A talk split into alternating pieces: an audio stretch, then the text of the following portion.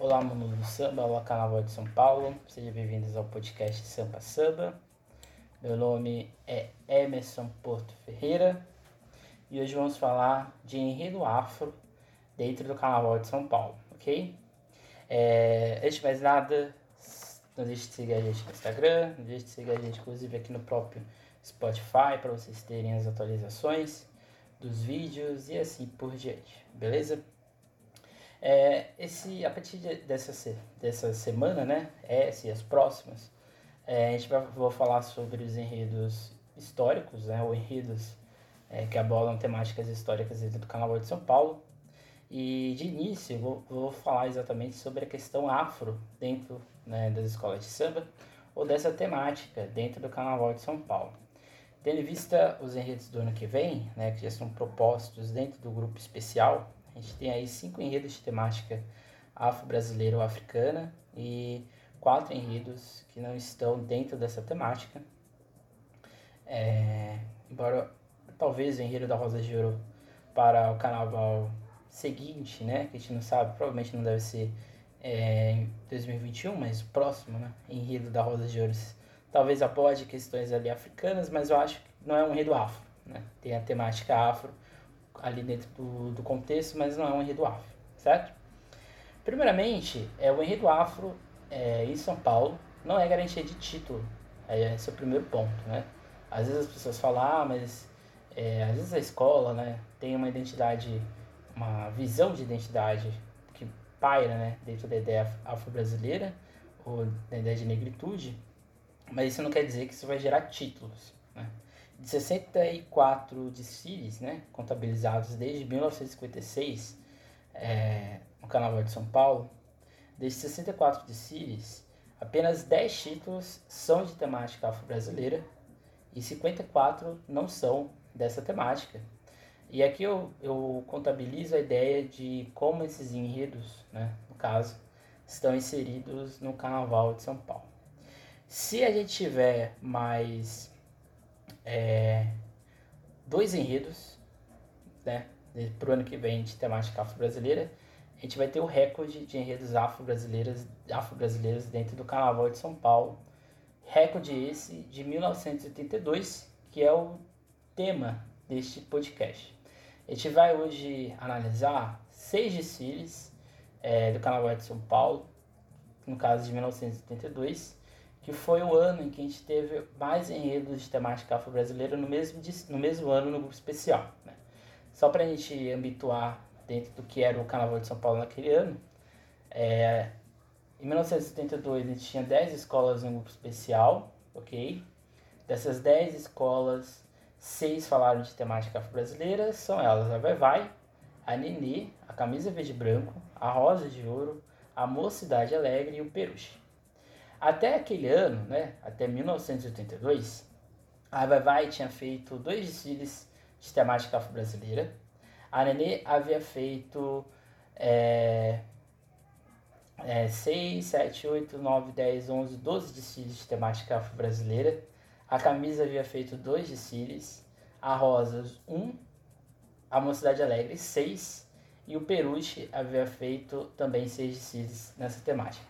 A gente percebe que até é, 1972 a Nenê era a escola com maior pujança, vamos dizer assim, dentro dessa temática. Depois disso, né, depois de 1972, a Vai faz apenas é, faz um desfile é, em 80, dois na década de 90, de, é, três na década ali de 2010, né, contabilizando aí seis desfiles.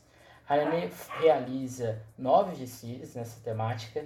A Camisa Verde e Branco realiza sete desfiles nessa temática, a Rosa de Ouro apenas um, a Mocidade realiza mais cinco e o Peruche realiza aí, portanto, mais 11 desfiles na temática brasileira. Então a gente pode perceber que existem duas escolas aí que são, é, como podemos dizer, mais proeminentes né, nessa temática, que é exatamente a Nenê de Matilde e a Peruche.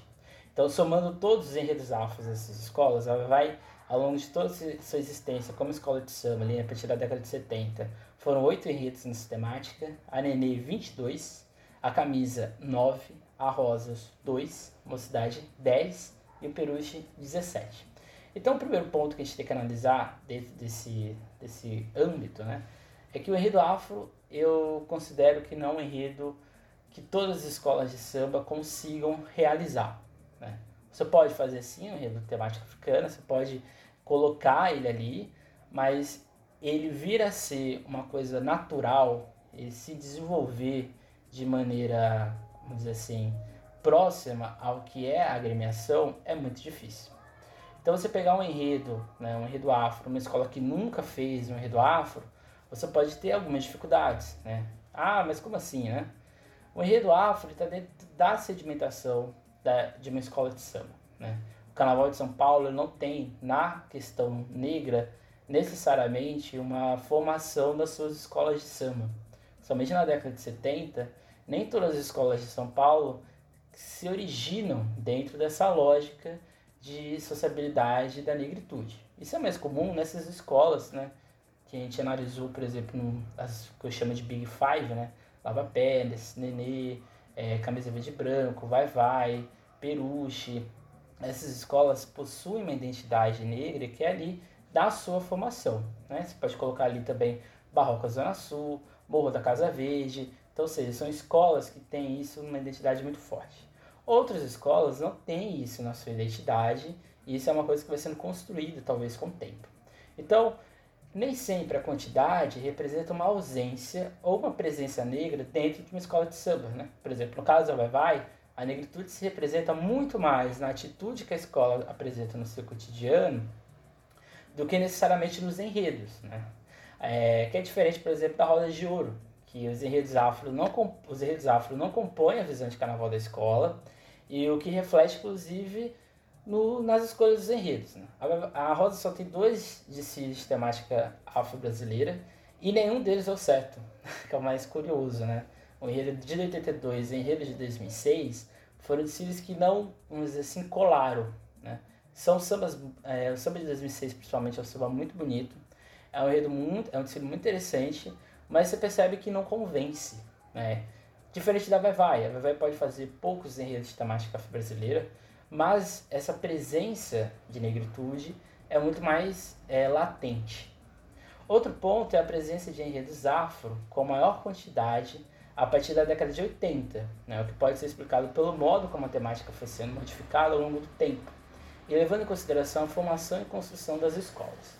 A gente tem que lembrar que a consolidação do Carnaval de São Paulo vai se estabelecer é, ali a partir do final da década de 60. É um período de ditadura militar, então não é qualquer enredo de temática afro-brasileira ou de temática africana que você vai ter ou vai ser, vamos dizer assim, levado para frente dentro dessas escolas. Né? A própria Camisa Verde e Branco teve enredo de temática afro-brasileira é censurado, que é um enredo sobre o João Cândido Guerreiro.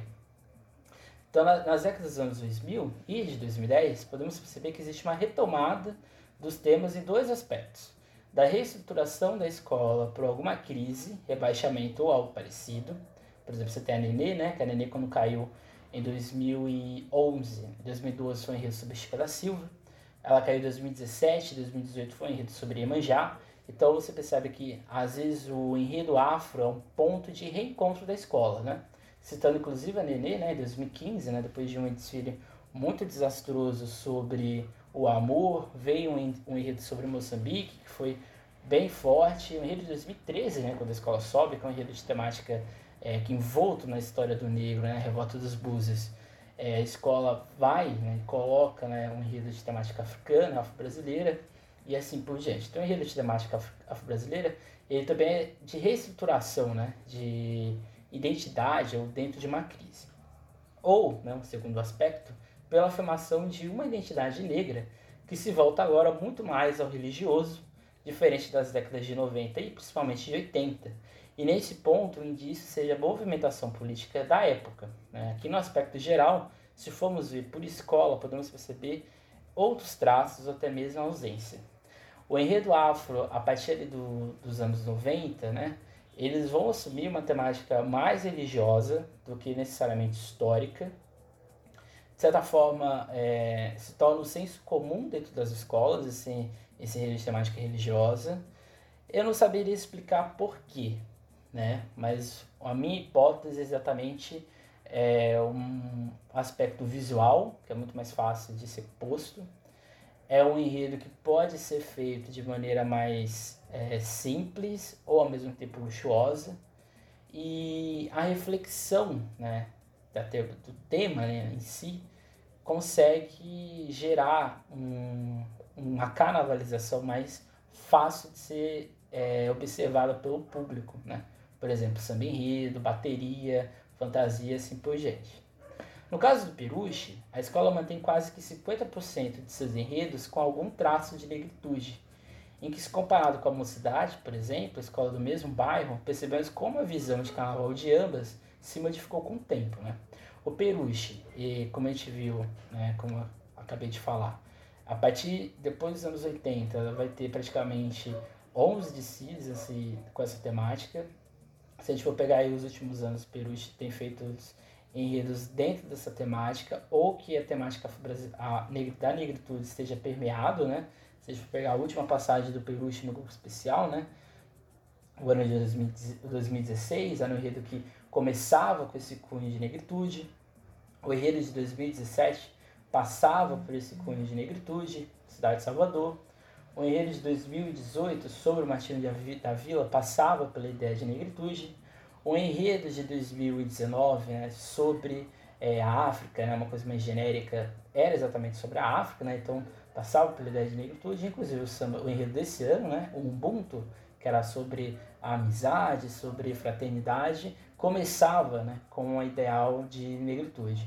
Então a gente percebe que dentro do Peruche é, isso está dentro da identidade da escola, isso está permeado nos seus desfiles e assim por diante. Já a mocidade, ela inicia né, a sua caminhada no, no carnaval com uma forte temática afro-brasileira, e a partir dos anos 2000 é que isso vai retornar, né? Porque se a gente for pegar os desfiles de temática afro-brasileira da mocidade, a maioria deles estão ali nos anos de 2010, né? Por exemplo, é, antes disso, só teve 2003, né, que foi um enredo lá sobre Omi, né, a formação é, do mundo urubá. Então você percebe que dentro da mocidade, isso também está muito mais atrelado ao carnavalesco e até mesmo a uma visão que a escola insere nessa temática. A Nenê, diferente da Vavai, possui um discurso de negritude muito enraizado e ao mesmo tempo se reflete nos seus enredos, com a presença grande do negro como agente de protagonismo. Então a Nenê possui pelo menos mais quatro enredos como temática afro-brasileira, porém sem uma confirmação é, efetiva da temática. Então você pega a Nenê, que faz desfile desde 1949 e ela tem mais ou menos 22 enredos dentro dessa temática, você percebe que isso é uma, é uma força muito grande na escola. Mas o curioso da Nenê é que desses 22 desfiles, apenas Chica da Silva, Casa Grande Senzala em um enredo de 2001 foram campeões, né? então, ou seja, de 11 títulos da Nenê, apenas 3 são na temática afro-brasileira. Isso então indica que não necessariamente falar de enredo afro é garantia de título dentro da escola. E aqui de novo volta a minha hipótese. O enredo afro é mais uma reestruturação, é mais uma reafirmação de organização identitária de uma escola de samba, ok? E a Rosa de Ouro compõe a, uma outra ala né, das escolas de São Paulo que não possui uma identificação e nem formação direta com uma identidade negra. Mesmo a escola sendo oriunda da, Brasil, da Brasilândia, né, isso não é algo que podemos analisar vendo nos seus enredos e analisando, por exemplo, é, a estrutura da escola. Né? A Rosa de Ouro é, nasceu na Brasilândia, mas ela hoje se ratifica na freguesia do Ó. Querendo ou não, é uma escola que tem uma presença muito forte de pessoas brancas dentro do seu é, recinto, né, vamos dizer assim. de certa forma, isso mostra né, que a formação da Roda de Ouro não é dentro da temática afro-brasileira. É mais uma formação mais histórica, também de proximidade e identidade com a cidade de São Paulo. Né? A Roda de Ouro é a escola que mais falou de São Paulo, são cinco enredos. Então você percebe que isso, vamos dizer, interfere no sucesso ou não de um enredo de temática africana. Né? Por exemplo, você tem esse ano a Águia de Ouro, que vai fazer seu primeiro enredo de temática afro-brasileira, né? Próximo carnaval da escola. Então você percebe como o enredo afro é um desafio, certo?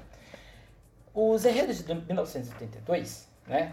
Que agora a gente vai direto, agora a gente vai falar é, especificamente do, do ano em si, né? É, eu vou falar aqui a colocação desses desfiles, né? Então, por exemplo, o, os cinco primeiros desfiles que foram melhor colocados, né? O, o título que foi da Vai Vai, depois a Nenê, Camisa em terceiro, Rosas em quarto e a Mocidade Alegre quinto. Dos dez desfiles, os cinco primeiros são de temática afro-brasileira. Logo depois vai ter o sexto lugar com a Barroca, o sétimo com o Peruche, o oitavo lugar com o Imperador Ipiranga, o nono lugar com a Renascença da Lapa e o décimo com o Príncipe Negro. Então você pode perceber que as sete primeiras colocações são seis enredos de temática afro-brasileira, né? E as oito escolas que ficaram, né, que permaneceram no grupo especial, é, apenas duas escolas não foram né, nessa temática. Né? Então você percebe como que esse enredo em si é, se torna uma sedimentação muito forte dentro das escolas. Né?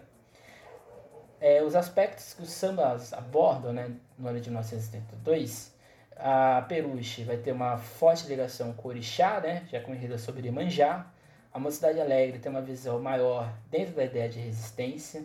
A Rosas de Ouro cria uma história, que é na verdade uma história que existe, é um livro, que é na verdade um paraíso e um sonho né, em relação ao orixás, aos orixás.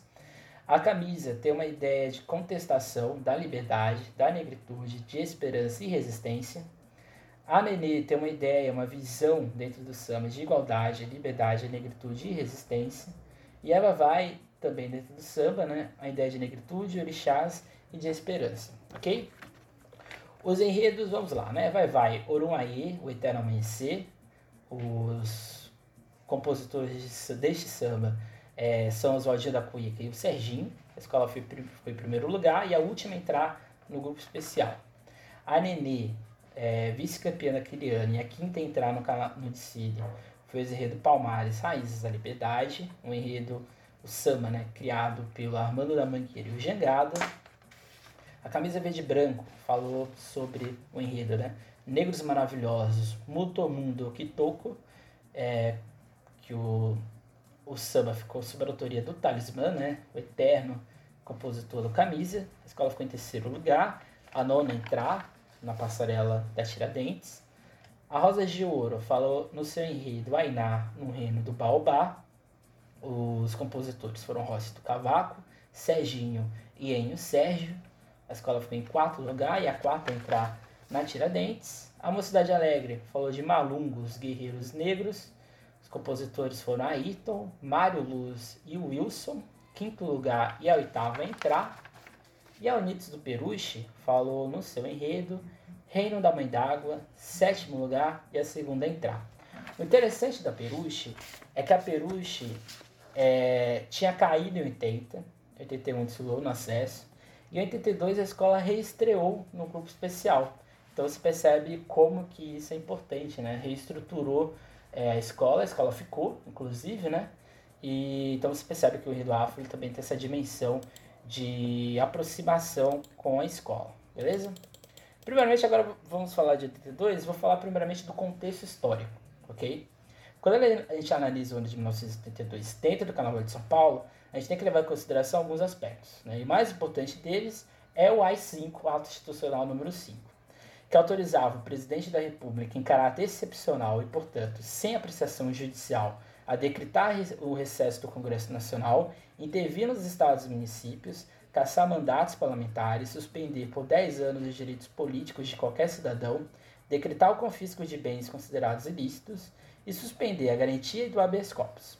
Então, se a gente for analisar o que é o ato em si, ele dizia ser uma, é, ser uma necessidade para atingir os objetivos da revolução, né, com vistas, vamos dizer assim, entre aspas, a encontrar os meios indispensáveis para a obra de reconstrução econômica, financeira e moral do país. O AI-5 ele é promulgado no final de 1968, ele vai endurecer a ditadura militar e ele vai é, reconduzir os enredos de 19, é, a partir desse momento. Se a gente for analisar os enredos de 1982, as visões de mundo que esses enredos, né, a maioria deles promulgam, por exemplo, o enredo da Vai Vai, eu considero ele um enredo político, né, porque ele tem ali uma ideia de esperança, uma ideia de paraíso, uma ideia de amanhecer, ou seja, de uma nova, possibilidade né, existente. O enredo da Nenê é um enredo crítico, é um enredo que fala sobre liberdade, quilombo e raça, no período em que o AI-5, né, o AI-5 ele vai ser promulgado, é, ele vai, vai ser é, efetivo até o final dos anos 70, então a partir dos anos 80 as escolas também mudam seus enredos. A camisa nesse fale talvez seja o enredo crítico é, mais forte de São Paulo, que tem ali no seu preâmbulo, né, na sua visão de mundo, né, liberdade, igualdade e negritude. O enredo Samba da Rosas talvez seja um pouco é, pode parecer que não seja crítico, mas ele é crítico, porque o, a obra que ele se inspira, que é o Reino do Baobá, ele é um, é um livro infantil muito crítico, certo? E falaria da questão de esperança e de sonho. A Mocidade Alegre tem dentro da visão do seu desfile, né, do seu enredo, do seu samba, uma ideia de negritude, de resistência e de igualdade.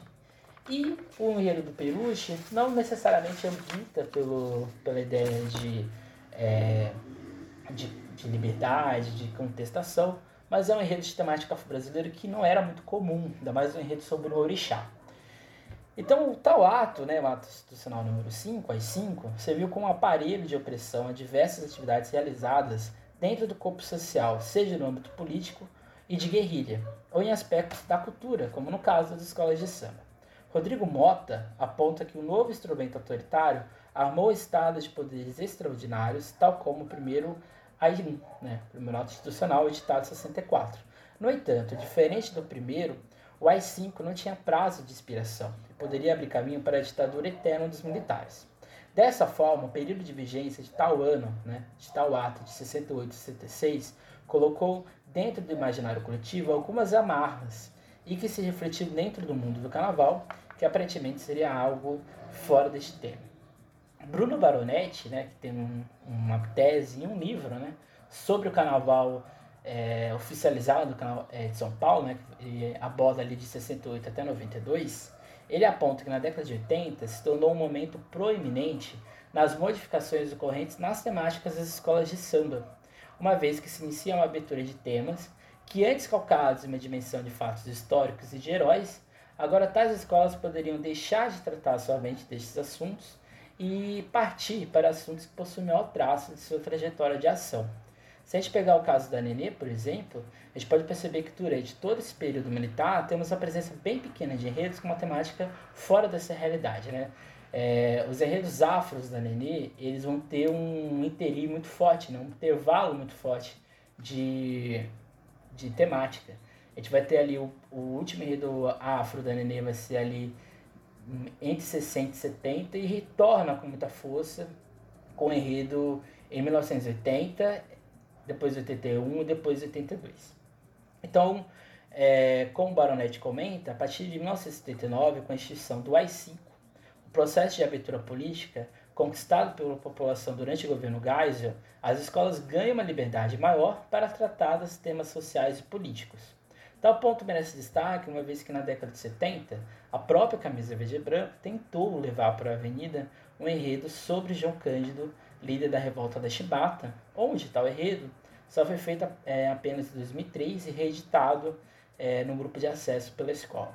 Tal censura indica que os heróis ou os fatos históricos deveriam se limitar apenas ao oficial e outros nomes deveriam ser deixados de lado. Então, ou seja, o enredo afro em São Paulo, ele não tem muitas, como eu disse, né, ele não é muito comum nas escolas de samba.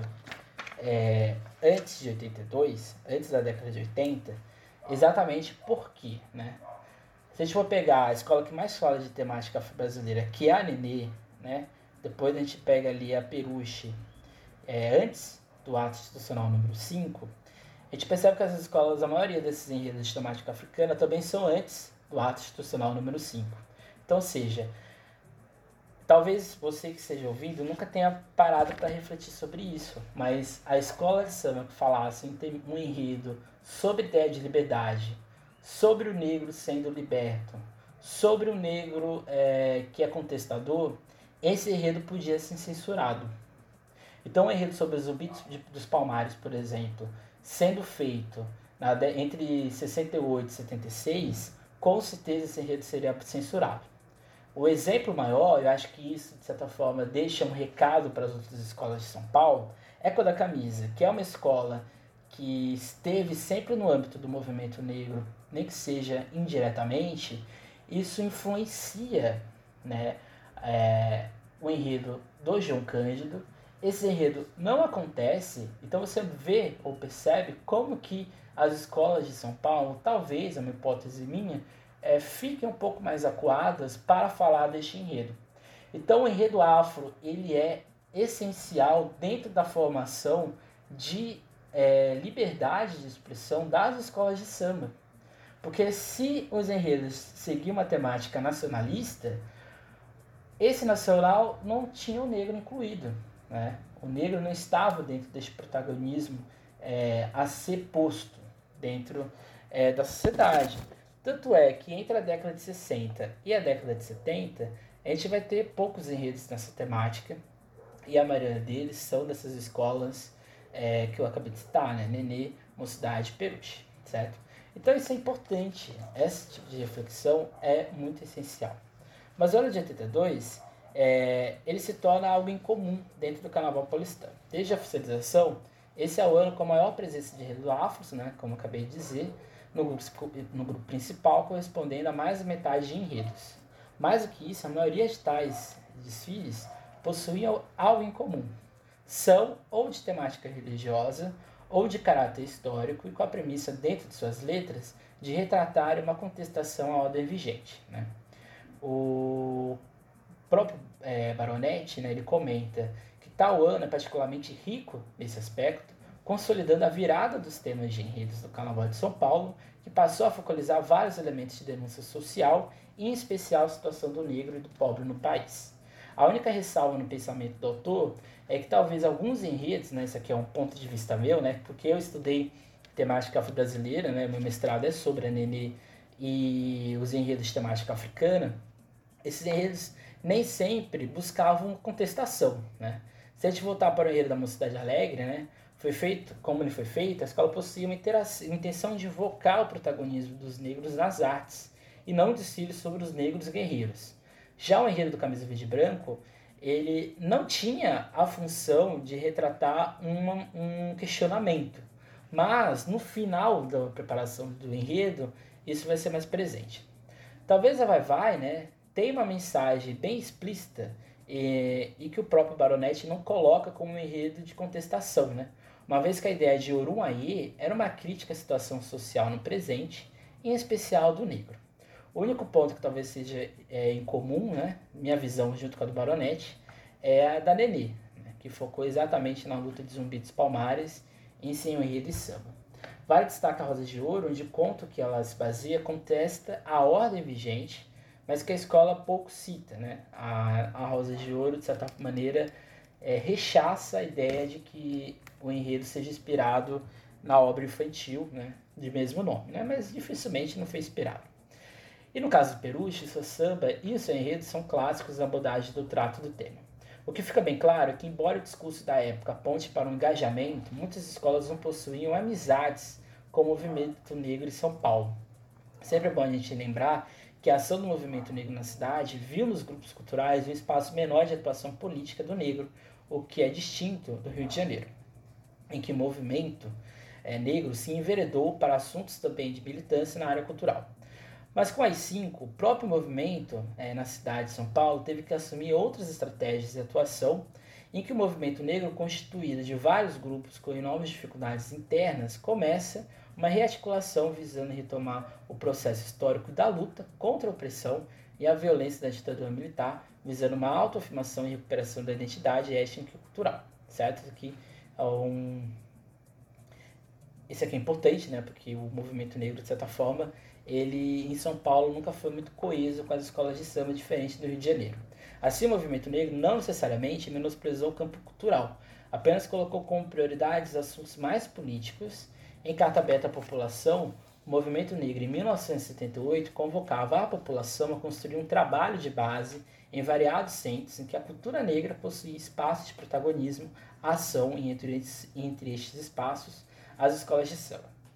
É, isso evidencia aquilo que alguns membros de escolas de samba criticavam, como o caso da Vai do Camisa, onde viam nesses vários grupos de atuação um problema de unidade e de oportunismo, já que ao se aproximarem das escolas talvez quisessem esquecer o modo como o movimento as via.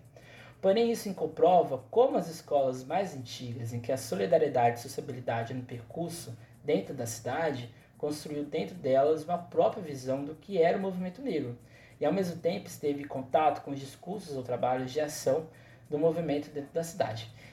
É, eu costumo dizer que as escolas de samba, elas talvez não tivessem uma aceitação do movimento negro, mas de maneira oculta elas estavam no movimento negro. Por quê, né?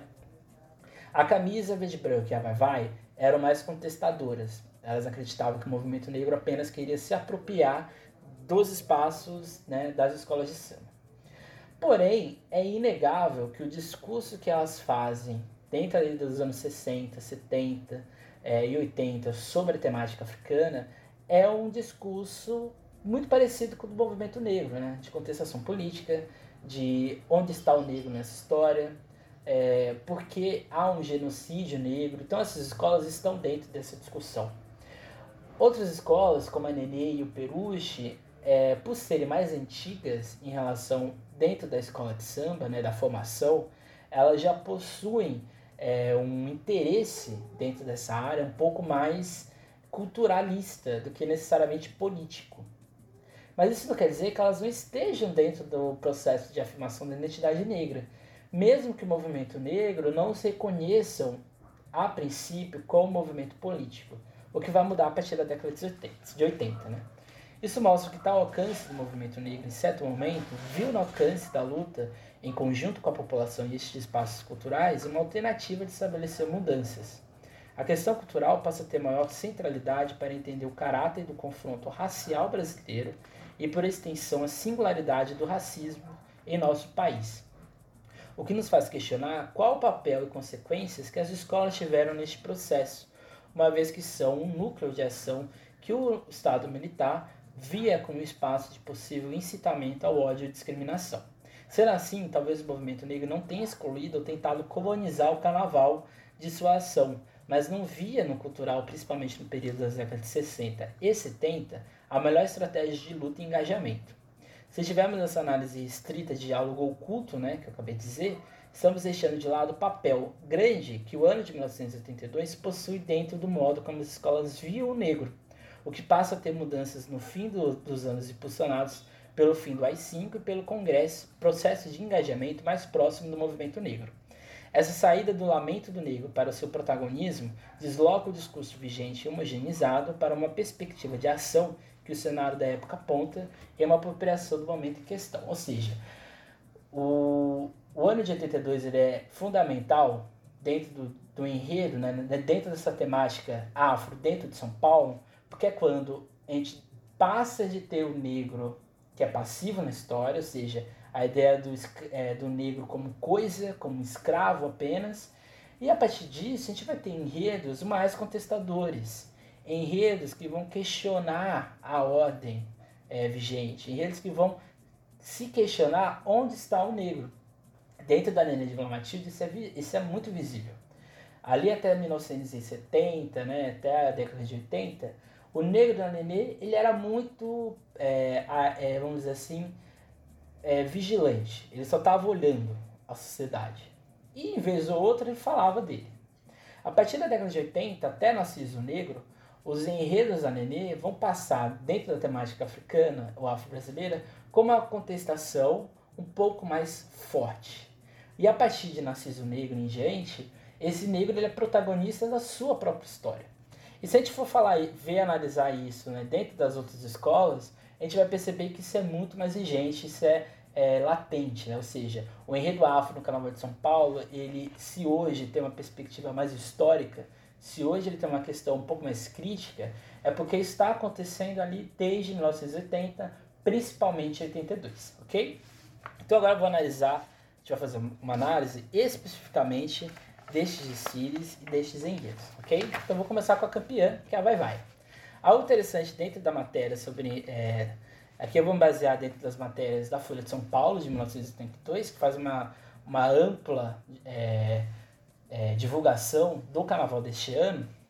E o que é interessante, dentro de toda a construção do, das reportagens, foi a construção sócio-histórica que a escola passou, e nesse caso especificamente, da sua comunidade. Originário de uma região aquilombolada, né, que é o Bexiga, que a gente viu no podcast passado, e com o tempo de cortiças e casarões que foram abaixo, pouco a pouco, o que reflete no samba exaltação da escola, né, Bexiga, hoje é só arranha-céu, e não se vê mais a luz à lua.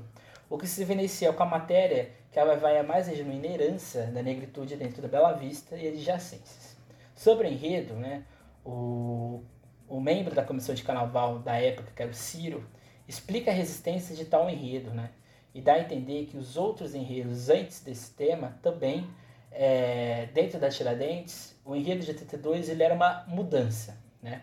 A promessa da escola era levar um enredo sofisticado, intelectualizado, diferente dos anos anteriores, o que, ao meu ver, é um pouco duro até mesmo com a própria escola. Como a gente viu na matéria anterior, é, esse enredo versava sobre a criação e a visão do mundo que é a religião dos Yorubás, nesse caso que deriva do candomblé, é, e de como isso afeta o nosso presente. O enredo era visto com desconfiança pela própria escola, devido à sua complexidade, até porque seria o primeiro enredo religioso do Vai-Vai algo que nem sempre é fácil de compreensão. O negro, o religioso, o afro-brasileiro dentro do vai ele está muito mais ligado à religião do que necessariamente a questões políticas de afirmação do negro, tá? Viste, vide né, os enredos atuais, os últimos enredos que a escola teve, né? O enredo foi dividido em o Orum, o céu, e toda a energia que rege essa parte do mundo. A segunda parte seria o mundo terreno, que após a criação ficou carregado de coisas mundanas, ou seja, é, seria o nosso mundo construído hoje. O destaque seria os cavaleiros do Apocalipse, que representavam tudo que o mundo se tornou, acúmulo de riqueza, pobreza, e a ciência usava para outros fins, e um deus que é o deus, o deus dinheiro. Né? Então aqui a escola faz um ponto tão crítico, né? Se cria o Oru, né? depois se cria a terra e o homem é, faz ela um pedaço de mau caminho ou torna ela um, um lugar difícil de conviver. Isso em 82, né? Então você percebe, vai vai no enredo afro, coloca lá os Cavaleiros do Apocalipse, né? Uma hibridação complexa, completa é, do enredo. E o terceiro momento seria a transformação do mundo em Aruanda, um novo mundo que nasceria. Então aqui podemos entender, talvez, que a escola versava sobre um novo tempo e, acima de tudo, um novo momento para o nosso próprio país que vivia as vésperas do fim do regime militar. Então, ou seja, talvez a escola com esse enredo, que aparentemente é um enredo apenas religioso, a escola faz uma crítica profunda de sociedade, né? A sociedade que cresce, uma sociedade que é, não aprendeu com seus ancestrais, não aprendeu com os orixás e e se deseja essa nova Aruanda, né? Que inclusive tem no samba, né? É, da escola, né? É, Aruanda é a esperança, Aquários traz o novo amanhecer, o homem almejando o paraíso, a felicidade irá viver. Então, ou seja, você percebe ali palavras né, de, de renascimento, né? Esperança, amanhecer, paraíso, felicidade e viver. Então, ou seja, é, aqui a ideia né, era mostrar uma outra visão de mundo. Né? Então, assim, o enredo era complexo, de fato, pois se utiliza de uma realidade ancestral de percepção da realidade mundana. O próprio nome do enredo, né, Orum Aê, Orum Céu, a moradia dos orixás, e Aê a terra, a morada dos homens, nos coloca essa ideia de intersecção entre o plano dos deuses, em que o que foi feito lá, e o que nós fizemos aqui na Terra. Né? Em outras palavras, o que nós realizamos estabelece impacto não só no individual, como no coletivo. Como a reportagem e o Ciro, né, que era da Comissão de Carnaval, comenta, a gente, vive uma, é, a gente vivia naquela época né, uma realidade que o Orum e a E são o mesmo plano de ação, de efeito e reação. Em que medida essas ações seriam Xangô? Xangô era o chá do fogo, da justiça, sendo assim aquele que conhece e que julga o que aconteceu dessa maneira. Então representa o choque entre o Aie e Orum, entre o passado e o futuro, que se manifesta no presente. Né? No samba ele diz lá, né? lá do alto, quando o sol brilhou, eu avistei a pedreira de Xangô, né? Que é um ponto espiritual entre o homem e o orixá. Então, Xangô, que é o orixá do fogo da justiça, é que faz essa intersecção entre o céu e a terra. E o futuro seria materializado em Aruanda, um espaço de harmonia entre Urun e Aê, em que as diferenças seriam deixadas em um segundo plano, como a gente acabou de dizer, né? Então, de certa forma, é, esse enredo da Vai Vai, é, ele tem uma tensão muito forte de sociedade daquele período, né? É um enredo muito interessante. É, eu convido a quem nunca ouviu o samba ouvir ele nessa perspectiva, uma perspectiva de reflexiva, uma perspectiva reflexiva e de, vamos dizer assim, crítica do termo, né? Se a gente for analisar a questão do movimento negro, a gente pode perceber que a entrevista, que a entrevista do Ciro, né, na, na Folha de São Paulo, é, o enredo refletia muito que o movimento negro empunhava na sociedade e período em questão. Mais que isso, o próprio movimento negro de São Paulo, no fim da década de 70 e início dos 80, 80, buscava um novo diálogo de ação na cidade, onde inclusive a escola de samba era um espaço de tais pautas. O que, o que se evidenciava na Vai Vai é um choque de visões de mundo, ao mesmo tempo que a escola é uma sedimentação de lutas e existências do negro dentro da cidade de São Paulo, ok? Então agora a gente vai para a vice-campeã daquele ano, que foi a Nenê de Vila Matilde, certo? A Nenê de Vila Matilde, ela faz um enredo é, histórico, que é um enredo sobre é, Zumbi dos Palmares. Seria a segunda vez que a escola faria esse tipo de enredo, beleza? É, a escola, né, é, buscava, vamos dizer assim, o destino de Zumbi dentro da Terra, né? A, é, Nenê iria levar, né, para o desfile, né, é, mostrar os significados históricos da ideia de liberdade e paz que a República de Palmares representou e ainda representa como luta. Então, seja, colocar dentro de zumbi uma, um espectro de liberdade, um espectro de justiça, né? E de reafirmação é, de uma nova negritude, né? De um novo estado do negro em sociedade. Então a escola se apresentaria com os tons da escola, né? porém, né, azul e branco, porém com maior presença do branco para simbolizar liberdade, paz e luta, algo bastante simbólico que expressa muita coisa. O começo tinha como função gerar no público as três raças que Zumbi representa e que apresenta no samba o indígena, o negro e o branco pobre. Em seguida existe um destaque à voz de Zumbi, a Quatume, é, em que suas terras eram uma princesa. A descrição indica que o enredo foi tratado com aspectos de realeza, algo que representa bem a figura de Zumbi, e que o setor da liberdade se inicia com a resistência do quilombo e das proteções dos deuses. O último carro é zumbi, com o fundo espelhado, quebrando as correntes da opressão em seu povo, e o sentimento de liberdade que sua morte ainda representa nos movimentos dos negros, e de como essa luta espelho de Palmares poderia guiar o povo oprimido a ter uma melhor condição no Brasil. Tem uma parte que é fantástica nesse enredo, que é, é o, o, o Silvião Feroz clamou, o, o, se cuida branca que o negro não tem senhor. É, e também tem o, o, final ali, né? No terrível rua do cativeiro, ao esplendor, Palmares, o quilombo derradeiro, superou a dor.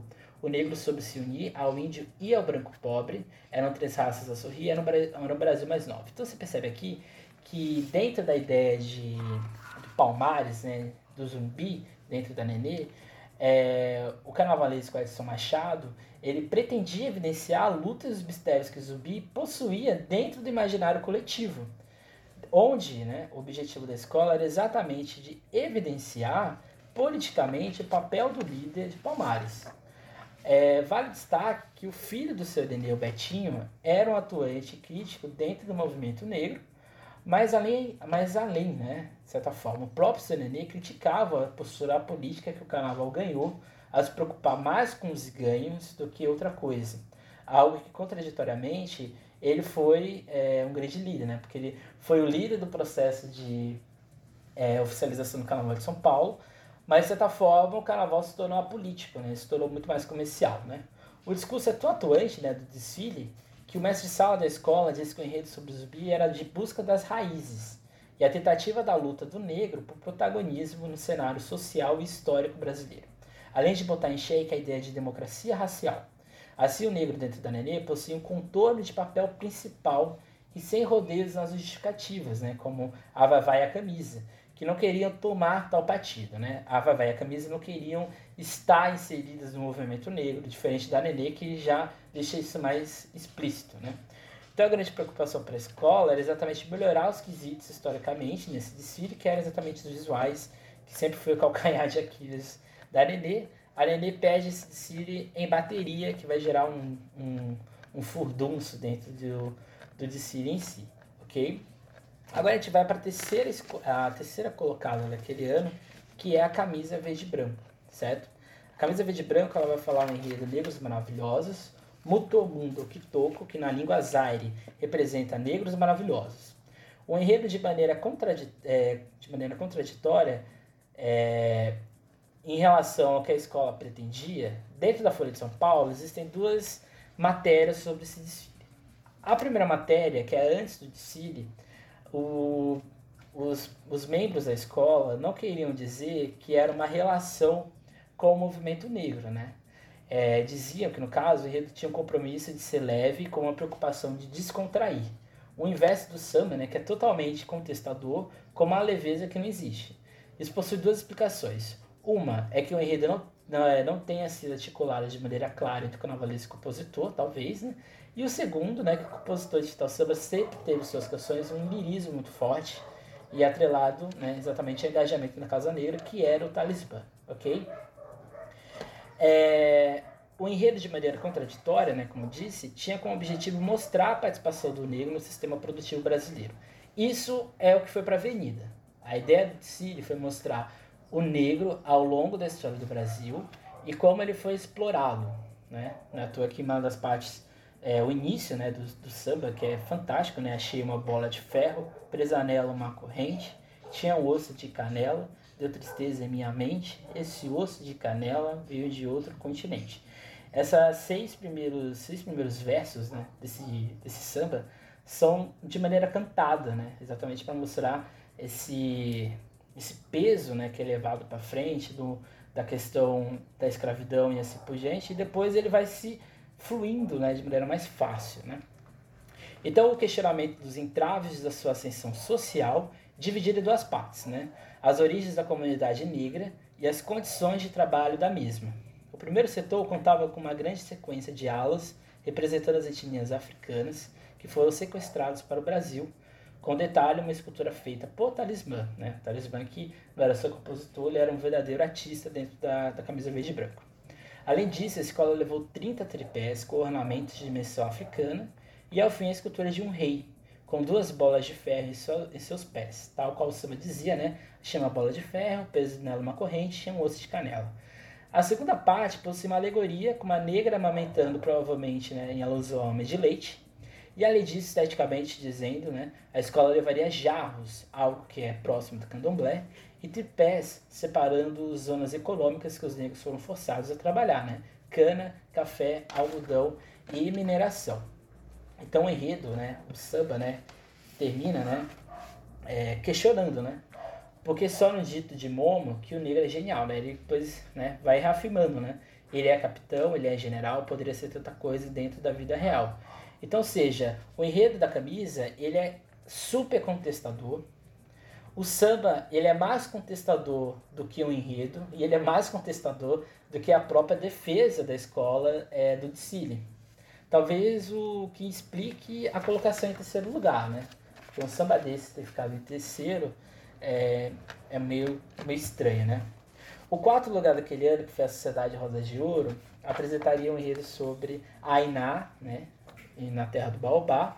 O enredo era sobre uma lenda, né, que era Iná, e é contado de maneira direta. Um sonho de menina que, após dormir aos pés de uma árvore, que é o Baobá, que alegoricamente é um rei. Né? Então, o Baobá, nessa história, ele é um rei, essa menina dorme e ela vai sonhar é, né, nesse mundo de fantasias né, e de representações. Essa garota sonha que seu reino necessita de ajuda, devido à seca que seu reino enfrentava. Então, seja, a gente percebe aqui que é, pode não parecer, né, a escola talvez não queria, mas foi uma crítica, né? É uma crítica é, social existente, né? Porque a questão de, da seca dentro do carnaval, dentro do carnaval, dentro do Brasil, sempre foi muito presente e, e pedir, né, a um sonho, ao Baobá, esse rei africano, que a água volte para o seu lugar. O enredo baseado no livro conta a saga da garota aos três orixás que têm ligação com a água, Primeiro ela encontra Iemanjá, dona das águas salgadas. Depois ela encontra Oxum, das águas de rio. Depois ela vai encontrar Xangô, que em sua pedreira recebe as águas de Oxumaré. que leva as águas do céu para a terra.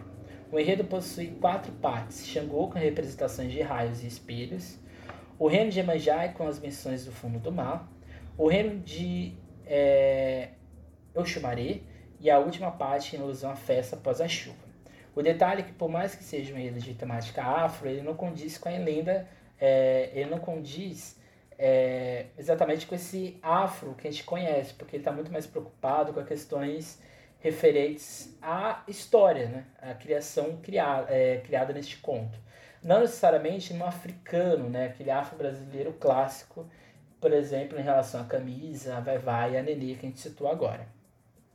E mistura elementos não africanos, né? na estática como duendes, Netuno e outros seres de uma cultura europeia que fazem ele ficar um pouco mal contado, né? que talvez seja a grande questão desse desfile. O enredo não é só afro, né? ele vai contando várias questões. A grande polêmica nesse desfile é que foi questionado para é, o presidente Eduardo Basílio o que ele achava né, sobre aqueles enredos de temática afro-brasileira. E ele diz o seguinte, né, que é, de certa forma, o que se refere ao tema afro, ele não era muito a favor, porque o tema afro, na visão do seu Basílio, era apenas uma desculpa para as escolas, é, de certa maneira, é, economizarem dinheiro ou mostrar, mostrava que as escolas não tinham uma organização para criar outros tipos de histórias. O seu Basílio, né, ao dizer que irá se apoiar muito mais na ideia de Baobá do que na história de Olinto Oliveira, que era o, o que criou o reino de o Ainá no reino de Baobá, que é o nome do livro, né? É um livro infantil, tem para venda, inclusive, no Mercado Livre, é muito bom ele. Sobre uma garota que busca a volta da chuva em seu reino e que ao lado de Baobá o sonho se realiza, o problema é que o enredo é afro, independente de qualquer representação, e o que evidencia que, para o seu Basílio, o que apenas importava era o título. Então ele não estava preocupado com a história, ele estava apenas com o título. E menciona o Baobá apenas como uma influência da obra de Saint-Exupéry, que é o Pequeno Príncipe, o que deixa bem claro o pouco tato com a temática. O seu Basílio disse que Ainá, na verdade, estava sonhando num Baobá, e esse Baobá era inspirado no Pequeno Príncipe, e não na história do reino de Baobá, que é o, o conto infantil. Além disso, o presidente menciona que os ensaios de enredos afros, de temática afro, evidenciavam que as escolas não possuíam recursos e que apenas estavam querendo aproveitar o que havia sido utilizado anteriormente. Né? E a justificativa para tal afirmação e de críticas a outras escolas era aqui, né? que citando seu Basílio, é, em 1972, na reportagem da Folha, né? que os girados mudam a cada ano, ninguém viu, é, ninguém veio ou percebe nada das mudanças. Né? Tal discurso se reflete inclusive na história da escola, que poucos usou tal enredo, é, sendo apenas em 82, e um sobre a trajetória e apagamento do negro em 2006. Ou seja, 12 anos depois apenas, a escola vai lá e fala de afro, beleza? Próximo enredo é a Mocidade Alegre, que fica na quinta colocação, com o enredo Malungos, né? Guerreiros Negros. Este desfile né? É, tem como é, o tema, né? Tem como fim um ciclo dentro da escola, que agora exaltando os negros no âmbito das artes. Seria dividido com Heitor dos Prazeres na pintura, Catola na música, Solano Trindade na literatura e Dalma Pereira no teatro. A maneira de, a, é, o enredo, né? Visualmente descreveria é, dessa forma, né? O abre alas teria um brasão das artes com alusão às questões afro, representado representando essa nova família africana. Não tem lamento nessa representação imagética. A comissão de frente de questão seguiria a temática da pintura, ou seja, é, a mocidade vinha de mais dois enredos é, de temática africana. E esse enredo de, de 82 ele findaria. Depois de 82, a mocidade só vai fazer enredo afro em 2003, o que é algo muito curioso, né? É, em seguida, um totem né, de escultura, um tripé com cartolas, música, e em seguida um barco com duas corujas, a literatura. Logo após as máscaras do teatro, todos os tripés tinham alas como são as obras dos autores, né? É, o Dalmo, Pereira, Catola, Todos os Prazeres e o Solano Trindade. Ao fim, o setor branco, prata e dourado e a visão dos guerreiros no paraíso, onde continua a brilhar sobre as bênçãos de Olorum. A mocidade ela é uma escola que, em tese, é, tem uma formação empresarial, vamos dizer assim, né? mas que tem uma, um compromisso social e de questão da identidade e afirmação negra muito forte. Né? O próprio o próprio espaço da, da, Mocidade, Alegre, da Mocidade Alegre sempre teve atuações do movimento negro. Né? Então, o principal objetivo que o enredo se propunha era de evidenciar um traço da escola de valorização cultural da sociedade e que, ao mostrar a arte negra na avenida, seria uma tentativa de menção do negro na arte, onde ele sempre foi um guerreiro, porque lutou para se expressar e interpretar o mundo segundo sua formação e conceitos, mas sempre foi marginalizado. A ideia de personificar a arte negra como guerreira e algo simbólico e muito auto-explicativo, uma vez que não era só a busca e valorização de um trabalho, mas a valorização do corpo e da ancestralidade que cada um desses artistas buscava. Então a ideia do enredo não era só falar do que eles, é, esses artistas fizeram, mas o que eles eram para a sociedade, para a cultura brasileira. E aqui a gente tem uma proximidade com o movimento negro, novamente, né? em que estão evidentes dois motivos. O primeiro é pela construção de discurso que, diferente da Vai Vai, busca evidenciar um tom mais conciliador. E o segundo motivo era de que o SECAM, né, que era um, um centro de, é, de questões negras no, é, em São Paulo, realizou algumas ações teatrais e de eventos do movimento negro na quadra da escola, o que ratifica ainda mais a ideia e a visão paralelas que ambos possuíam. O samba em si, ele não é, não fica muito evidente o que a escola queria dizer, mas o, o parte final do, do samba diz o seguinte, né? Imaginações não reconhecidas, negro é lenda além da vida, ou seja, a questão cultural, a questão é, de movimentação social do negro vai além da existência. Ela vai ficar sempre eternizada, mesmo dentro de uma estrutura racista. E o último desfile, né, desse ano de temática brasileira, foi a Peruche, que apresentou um enredo sobre Iemanjá. A aposta da Peruche era um visual, algo que a escola sempre foi atuante, principalmente no final dos anos 80, né? É, sempre foi um, uma característica da, da Peruche, né, o luxo, a ideia do enredo era emergir o público no reino de Iemanjá, com a representação de ondas e de um cenário marítimo. A orixá é vista como, grande, como uma grande sereia do mar, uma das representações da deusa. O início seria sobre o culto da orixá em Salvador, né, ali no, no Rio Vermelho. Bahia com os personagens de um imaginário comum do negro. Segundo, o segundo setor seria o reino das águas, com a presença de seu filho, Oxóssi, ou de outros elementos que nos remetem a isso. E a terceira parte seria Iemanjá submersa, com as alas nos remetendo ao fundo do mar e dando é, a impressão de tal movimento, que segundo a matéria não deu muito certo devido aos recursos financeiros. Né? A Peruche, dentro, diferente das outras escolas, ela vai apostar mais nesse tema clássico, não tem uma questão crítica, não tem uma questão social, mas, de certa forma, né, refletir é, mostrar a questão é, da Iemanjá, era uma zona de reencontro da escola, como que eu disse né, anteriormente, havia, é, tinha acabado de subir, né, tinha caído em, TT, em 80, em 81 desfilou no acesso pela primeira vez, em 82 a escola subiria, e foi uma forma que deu certo, porque a escola pegou um público frio, ela tinha sido a segunda a desfilar, e conseguiu se dar bem, né, conseguiu ali é, propor um bom desfile.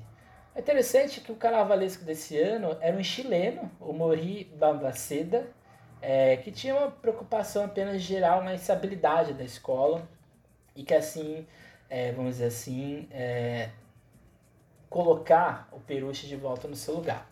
O, o, o ano de 82 ele é muito curioso, né? Agora já encerrando, né? Porque se a gente for perceber esses seis enredos de temática brasileira, que eu falei aqui de maneira bem bem, não rápida, mas tentei aqui mostrar de maneira sucinta, a gente percebe que a maioria deles, né, desses seis, né, cinco, tem uma presença de reflexão muito forte. Até mesmo né, no Enredo da Rosa de Ouro, que a escola não se defendia nesse sentido. Né? A gente tem a Vai Vai, que faz uma reflexão é, de como a gente vive sociedade, de como a gente tem que buscar uma nova Ruanda. Talvez o, o momento que a gente vive é, o samba de 82 vai, vai faz muito sentido.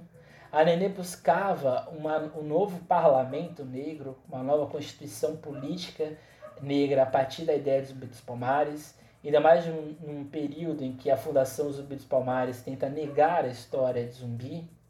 O enredo da camisa ele é um enredo super atual sempre, de questionamento do negro historicamente, de como foi apenas usado como peça e não como protagonista político e faz todo um questionamento né, de por que não temos negros é, em todo aspecto é, da sociedade. Depois a gente tem a Rosas, que por mais que não assuma isso, né, o enredo Ainá, no Reino de Baobá, é na verdade uma crítica social à questão da água, é, de uma criança que sonha em ter água, né? E ela visita todos os reinos, todo o Orum, né? Justiça, é, a proteção de Iemanjá, é, o Xumaré e toda a questão é, híbrida que ele representa, e ela no fim festeja com chuva, né, que é exatamente o final do desfile da história. E o enredo da mocidade faz exatamente o questionamento do negro na arte, do negro na sociedade, de como é, a sua marca, por mais que ela seja negada, ela é sempre presente. Então a ideia desse podcast era mostrar como que o ano de enredos afros, que foi 1972, ele pode ser reocupado, né? No de, é, desse ano no Carnaval de São Paulo. É, a gente não sabe quanto vai ser, mas em algum momento vai ter Carnaval né, de, do ano que vem. E a gente tem enredos aí como o enredo da campeã do ano passado, né, que é um enredo fantástico, né, interessante, sobre Oxalá dentro da nossa realidade. A gente tem um enredo ali sobre a Carolina de Jesus, um enredo fantástico também, sempre oportuno. Pela primeira vez a gente vai ter um enredo de fato da Carolina de Jesus é, em São Paulo. A Mocidade Alegre que vai fazer uma homenagem à Clementina de Jesus. A Totapé que vai olhar é, o café a partir da visão do Preto Velho e da Umbanda. A gente tem ainda, né, no grupo especial, é, a Barroca Zona Sul, que vai fazer essa análise ou essa visão da rua, né, talvez na ideia do Zé Pilintra, então seja Exu, né, como enredo principal. E a gente tem outros enredos, né? A gente tem, por exemplo, a Camisa Verde Branca, que vai falar de rezadeiras, que de certa forma está ali dentro da temática afro-brasileira e africana. A gente tem a, o Brinco, a Brinco da Marquesa, que vai fazer uma análise do bairro da Liberdade, mas principalmente iniciando pela questão afro-brasileira dentro do bairro. Então, assim, a gente percebe que o carnaval, né, ele, sem contar Leandro, né, que sempre fala de temática afro-brasileira, a gente percebe que o carnaval está é, num período de crise, né, de certa forma, basicamente isso. Né? A gente passa por uma crise, a gente passa por uma crise de identidade, uma crise de reafirmação da nossa narrativa. E faz todo sentido uma overdose de enredos afro-brasileiros, porque o enredo afro, como eu disse lá no início, ele reintroduz a escola na sua identidade. Então a ideia do podcast era essa. A partir da semana que vem também a gente continua nas questões reflexivas e históricas e enredos né, do Carnaval de São Paulo. Espero que vocês tenham gostado. É, não deixe de seguir a gente no Instagram, Emerson Carnaval SP. E lá você tem card, você tem fotos do carnaval desse ano. E é isso, gente. Até mais. Bom carnaval sempre.